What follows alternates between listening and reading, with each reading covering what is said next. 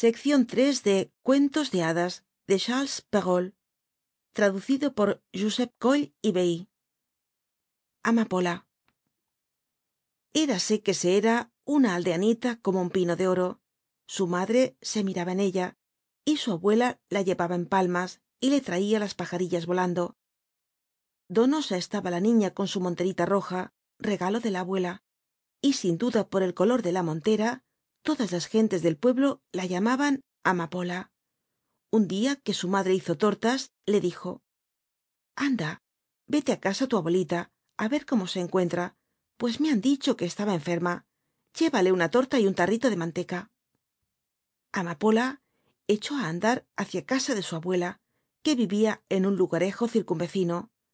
Al pasar por el bosque cata ahí que te me encuentra al señor lobo maese lobo muy bien quería comérsela mas no se atrevió porque á corta distancia estaba trabajando un leñador.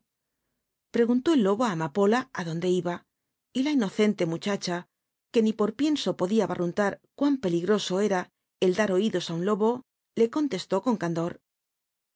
Voy á casa mi abuelita á llevarle de parte de mi madre esta torta y este tarro de manteca vive lejos tu abuela preguntó el lobo vaya si vive exclamó amapola allá al otro lado del molino que se descubre junto á la primera casa del pueblo.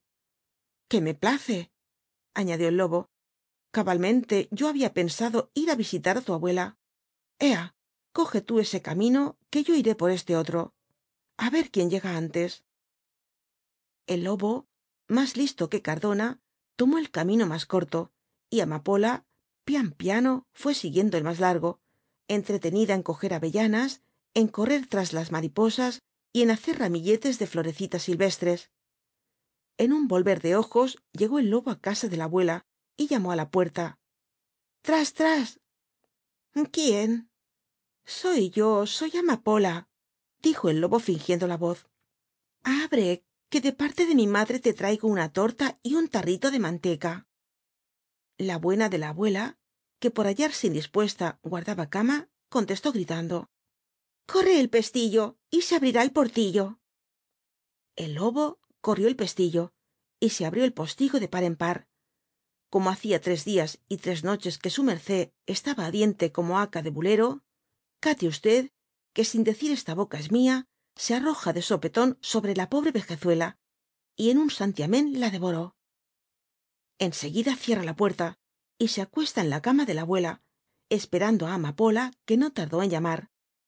Tras tras quién amapola al oir la bronca voz del lobo de pronto se asustó pero creyendo que era que su abuela estaba constipada dijo soy yo soy amapola.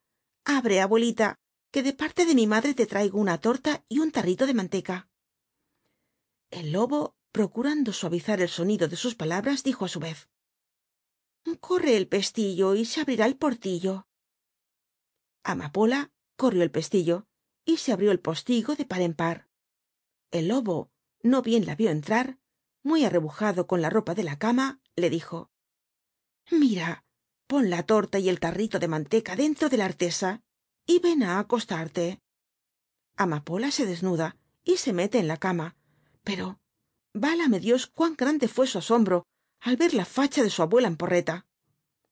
Abuelita dijo tienes unos brazos muy grandes. Son para abrazarte mejor hija mía. Abuelita tienes unas piernas muy grandes. Son para correr mejor hija mía.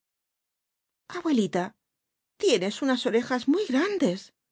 Son para oír mejor hija mía. Abuelita tienes unos ojos muy grandes son para ver mejor hija mía. Abuelita tienes unos dientes muy grandes. Son para comerte. Dicho y hecho el pícaro lobo se arroja sobre la infeliz amapola y zas se la comió.